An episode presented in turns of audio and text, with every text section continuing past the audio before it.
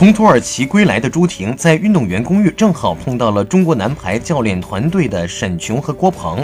沈琼忍不住赞叹：“超级自信的感觉，气质太棒了。”同时对朱婷竖起了大拇指。正在北仑带领中国女排集训备战的郎平指导也一直关注着朱婷的到达时间。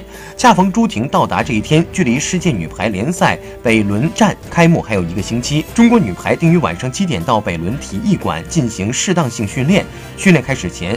郎导和朱婷微信联系，一句欢迎回归，说的朱婷心里暖暖的。切换成中国女排队长角色的朱婷表示，归队后肯定有一个磨合期，大家一起去配合。今年我们一定用最大的努力，争取最好的成绩。